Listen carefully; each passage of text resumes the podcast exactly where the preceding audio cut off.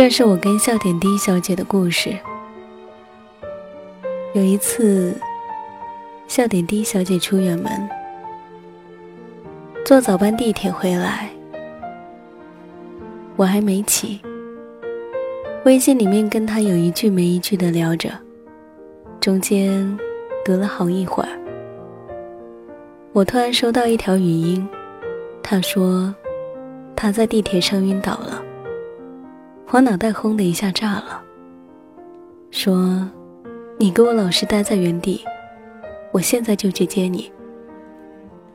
你具体在什么位置？”他说：“没事儿，就是有点累。你等一下还得上班呢。”我休息了一下，已经好了。现在上八通线呢。笑点低小姐是典型的金牛脾气。下定主意的事儿，说什么都没有用。但我哪还有什么心思上班呢？套上一件衣服，就往地铁走。列车一辆辆的驶过，我就从车头上车，一直找到车尾，然后下车等待下一辆。我在第五辆车上看到了他，圆圆的，俯着身子，衣服皱巴巴的。像只被雨淋湿的鸵鸟一样，我眼泪唰的就下来了。我悄悄坐在笑点低小姐旁边，她转过头来发现了我，说：“我难受。”我一把抱住笑点低小姐，眼泪从一个人的脸上流到另一个人的肩膀上。原来，她早就变成了我的软肋。跟笑点低小姐大吵的那一次，现在想起来都是很好笑的原因。我嫌她玩起游戏来就不理别人了，她反过来说，我一忙工作不也这样？双方都不肯退让，她说要一个人静一会儿。我抢了她的手机，想跟她认真谈一谈，结果气氛愈演愈烈。他哇一下哭了出来，用颤抖的声音说：“你以为我大老远的跑到北京来图的是什么？我到底为什么要跟你在一起？”然后开始往行李箱里面塞衣服。我吓坏了，抱着笑点低小姐，不停不停的道歉。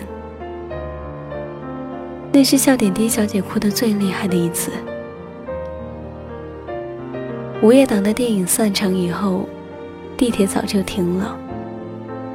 我跟笑点低小姐走着回家，那是夏季，平凡无奇的一天。路灯发着昏黄的光，而街上除了我们俩，再也没有别的人了。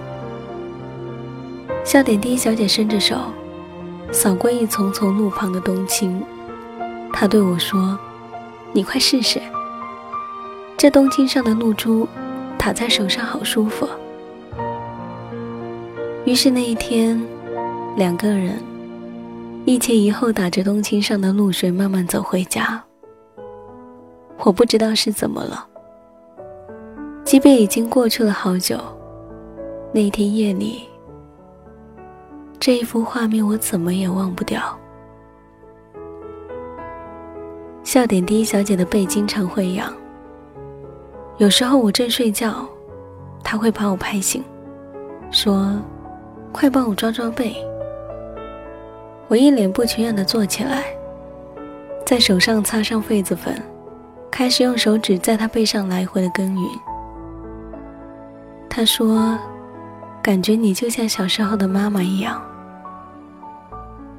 有一次，无意翻开笑点低小姐的钱包，在里面的夹层里。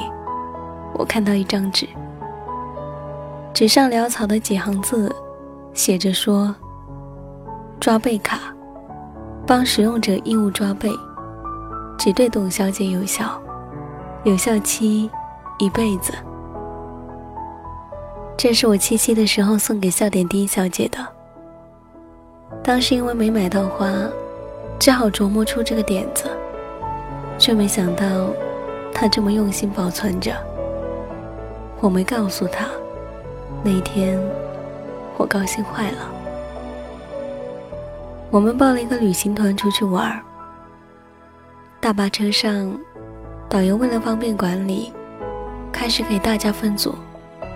喇叭里念叨：“王先生，董女士，你们是四号家庭。”正在睡觉的笑点低小姐突然间握住我的手说：“第一次被人家这么称作家庭，感觉真好。”我当时看着他，用力的点头。有时候我也在想，自己到底喜欢笑点低小姐哪里？是相貌、身材、性格、兴趣爱好，还是只是因为她？笑点低呢？我想来想去，也想不到一个满意的答案。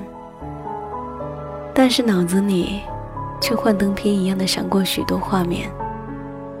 他会在我面前表达他的勇敢和软弱。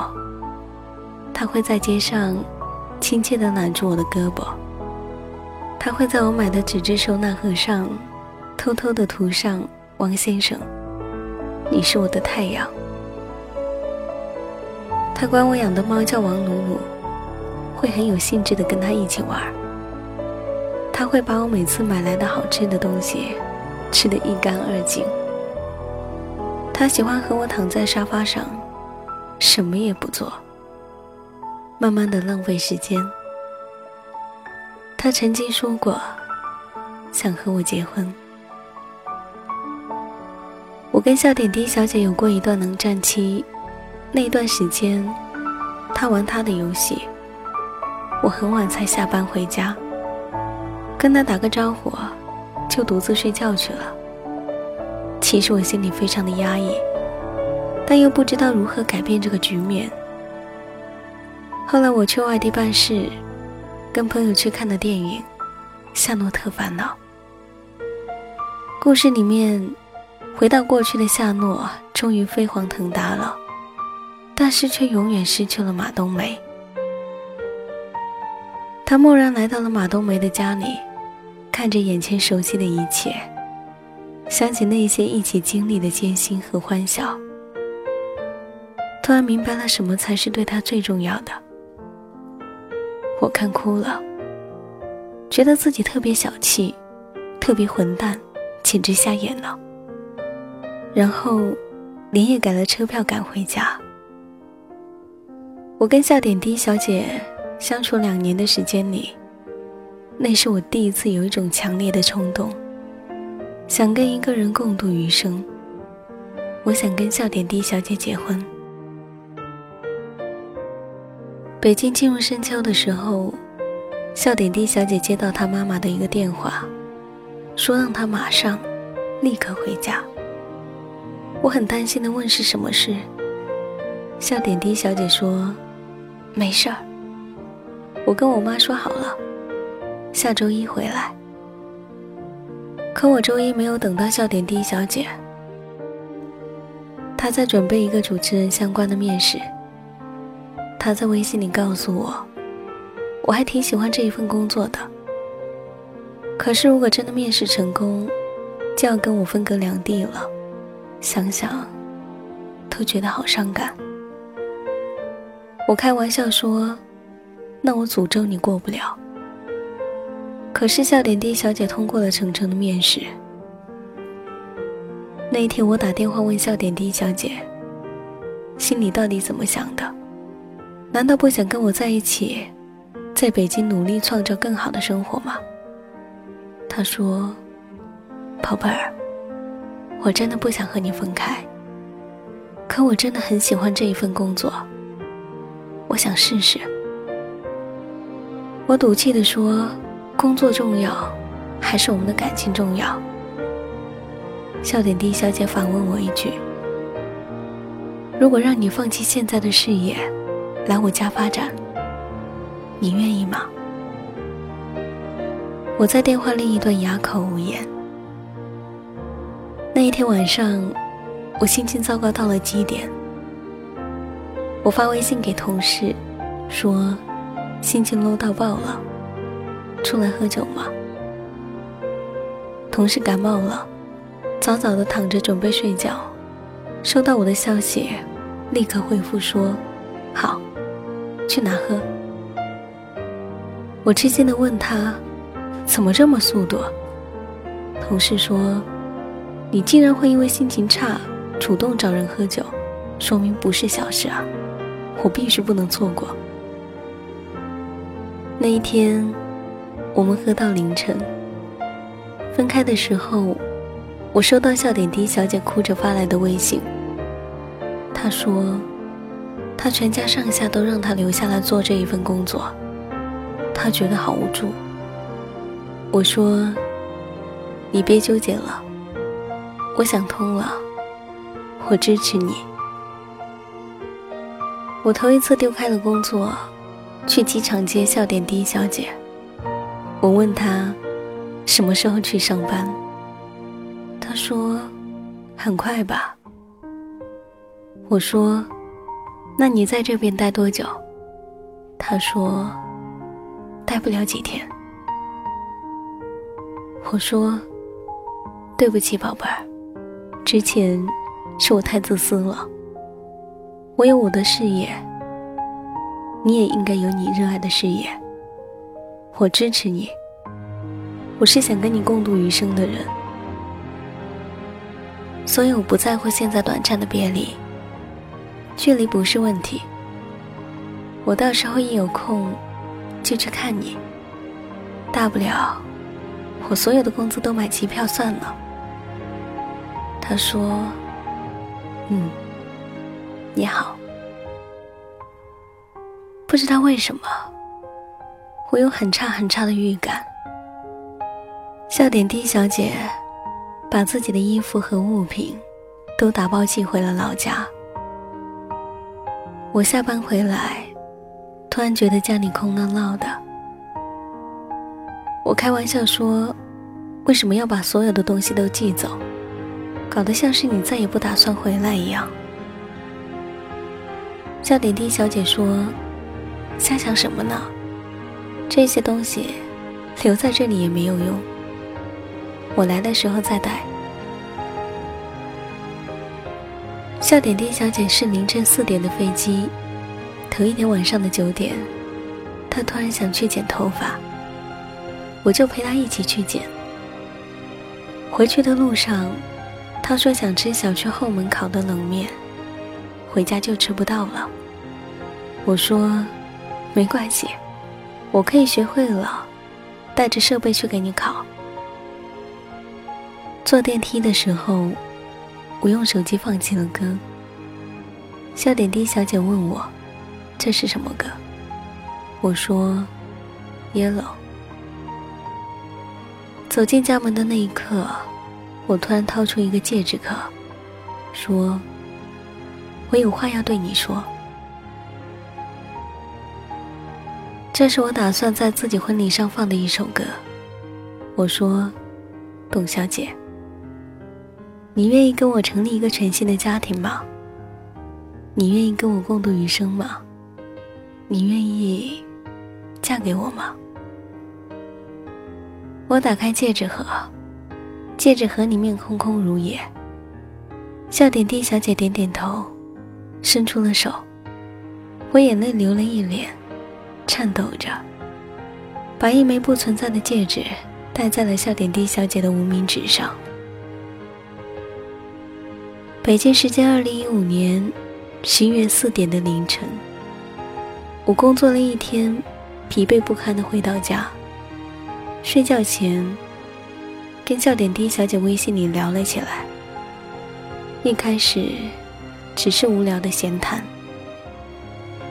然后我随口说了一句：“你什么时候有空？我准备去找你。”笑点低小姐回复了三个点。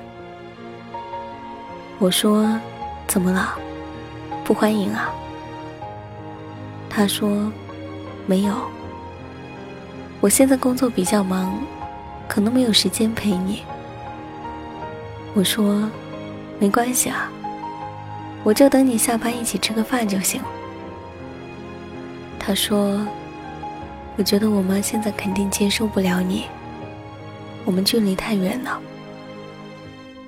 我说：“我可以不见你妈。”他说：“那你不和我结婚了？”我说：“不是，我意思是，这次先不见了。”他又回复了三个点。我突然意识到气氛非常不对劲。我说：“宝贝儿，怎么了？我都做好坚持下去的打算了。我想和你在一起，我真的想。我不想放弃，但我需要你跟我站在一起，来共同面对这一些困难。”我问：“你还想跟我结婚吗？”他停顿了好久一会儿。回复我，以前特别想，现在不知道。那天晚上以后的细节，我已经完全记不清了。我只记得，我打出了几个字：“分手吧。”那时候异常的平静，而对方也只是草草的回复了两个字。也好，他问我：“你还有什么想说的吗？”我说：“真的很开心能认识你，跟你在一起这两年，是我人生中最快乐的两年。我后悔的是，在你最想跟我结婚的时候，没有笃定。”他说：“对不起。”是我向现实和家人妥协了。他说：“亲爱的，再见。”我平静的关上了手机，觉得有点疲惫。我走到洗浴间，想洗一把脸。结果一瞬间，所有所有的情绪通通决堤了。我把自己吓坏了。镜子里那一张扭曲的脸，不该是我的。我环顾着家里的一切，感觉一草一木都有两个人一起生活过的影子。而在那一刻，你跟这个人好像一下子再也没有关联了。我再一次的抱头痛哭起来。同事带我去喝酒。听我讲着来龙去脉，惊讶于是我提的分手。我说，我一开始只是说的气话，可是没想到对方却没有任何挽留的意思。同事又问我，那你到底想跟他结婚吗？我把面前刚倒满的一杯酒一口气喝了。我说，想。我想和他在一起。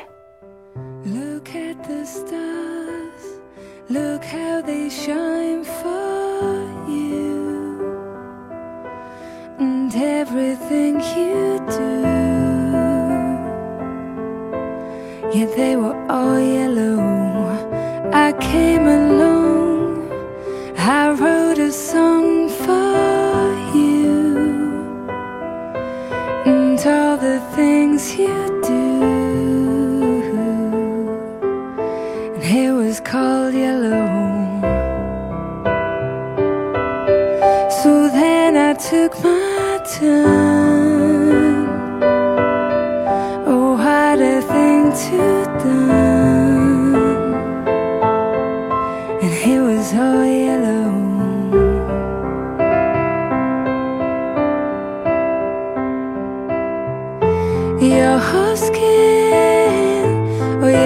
skin and bone turning to something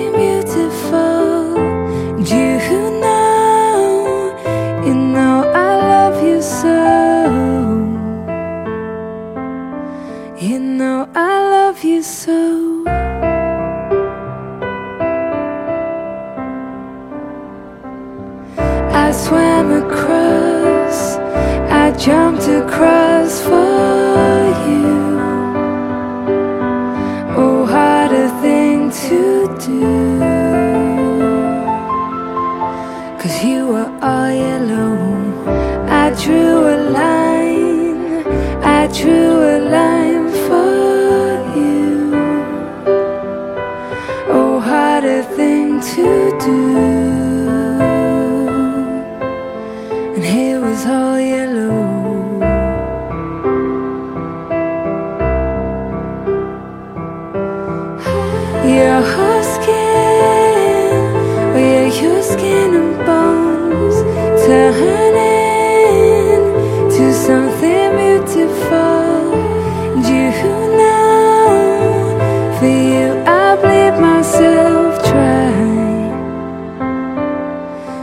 you, I bleed myself dry.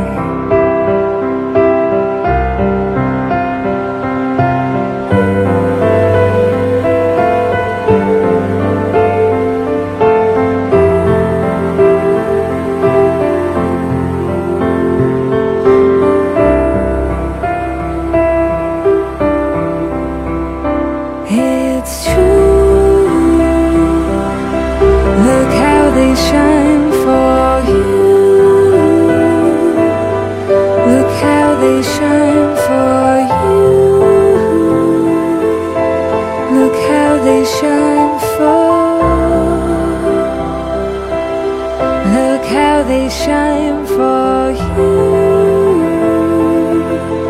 Look how they shine for you. Look how they shine. Look at the stars. Look how they shine